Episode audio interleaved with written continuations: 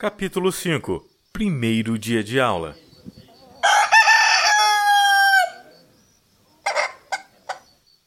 Apesar de o dia anterior ter sido muito movimentado, eu acordei cedo e com grande disposição, mesmo não sabendo o que o dia me reservava.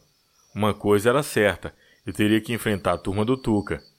Finalmente chegou o dia. Era quarta-feira e até hoje me pergunto o motivo de voltarmos às aulas no meio da semana. Lógico que nunca fui reclamar na diretoria. Já pensou se eles resolvessem no ano seguinte começar mais cedo, no dia de segunda? Meu pai ainda estava dormindo e eu não quis pedir para me levar à escola. Como era cedo, resolvi ir a pé. O sol, aos poucos, como que tímido, ia aparecendo e o seu brilho ia refletindo nas folhas úmidas de orvalho. A cidade, naquele horário, era sempre deserta.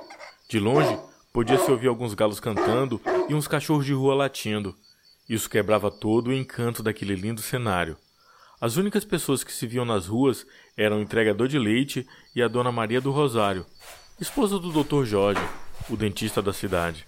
A dona Maria gostava de acordar cedo para varrer a calçada em frente à sua casa e a do consultório do marido, que ficava ao lado. Muitos falavam que era falta de louça para lavar. Coitada, se todos seguissem o exemplo dela, a cidade seria mais limpa. Pela ardência na minha pele, concluí que o dia seria ensolarado, perfeito para nadar no rio. As pessoas começavam a aparecer nas ruas. Muitas se dirigiam ao trabalho. Outras só queriam pegar o leite deixado no portão horas antes. Tudo voltava ao normal, inclusive as aulas. E eu, sem perceber, consegui fazer o que seria impossível para um garoto normal: sair cedo e chegar quase atrasado no primeiro dia de aula. A escola ficava bem no meio da cidade. Eu tive que correr para não dar de cara com o portão fechado. Isso, definitivamente, eu não conseguiria explicar ao meu pai.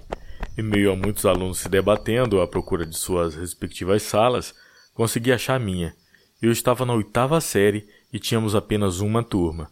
Assim, foi fácil encontrar. Ao entrar na sala, antes de achar um lugar para sentar, olhei em volta atentamente. Geralmente, o primeiro lugar em que você sentasse ficaria marcado pelo resto do ano. Não queria cometer os mesmos erros que das séries anteriores.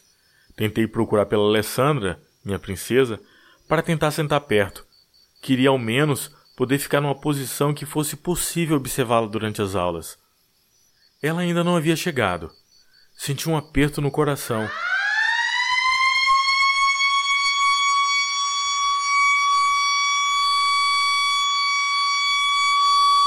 Tocou o sinal para o começo da primeira aula. A professora entrou e, antes de conseguir fechar a porta por completo, uma mão empurrou na direção contrária, arrancando o riso de toda a turma. Era o Oliver que, num ato de cavalheirismo, deixou outra aluna entrar. Era a minha Alessandra. Naquele momento, senti uma fisgada no intestino. Incrível como o meu nervosismo havia mexido com o meu organismo.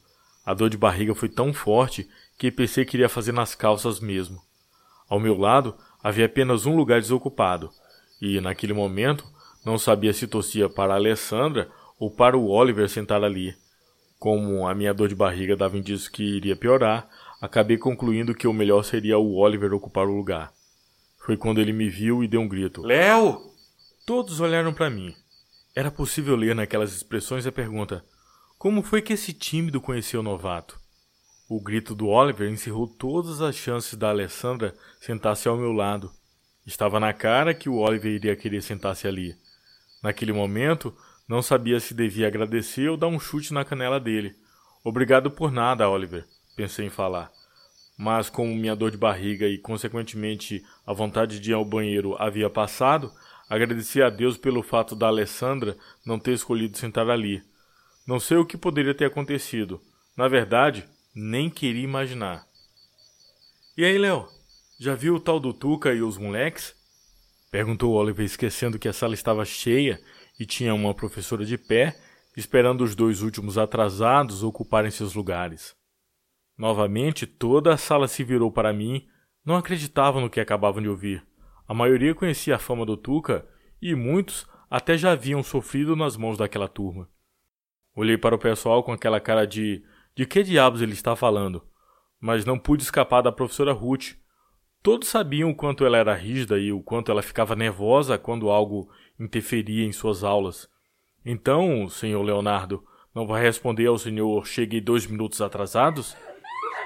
Perguntou ela, arrancando novamente risos de toda a turma. Eu não sabia se era retórica ou se ela realmente desejava que eu respondesse. Desculpa, dona Ruth, eu. Antes que eu pudesse terminar, ouvi uma pancada aguda da régua de metal batendo contra a mesa de madeira. Quieto! gritou ela, fazendo sua voz ecoar por todo o corredor. O silêncio tomou conta da sala imediatamente. Não se ouvia nenhum ruído vindo de nenhuma das outras cinco salas ao lado. Era sinal de que as aulas haviam começado. Todos na escola temiam a Dona Ruth. Nunca entendi o motivo dela ser tão amarga. De qualquer forma, seria um longo ano. Olhei para o Oliver. Queria observar sua reação diante da professora que acabara de conhecer. Ele sorria como quem bolasse alguma coisa, como se estivesse achando tudo divertido.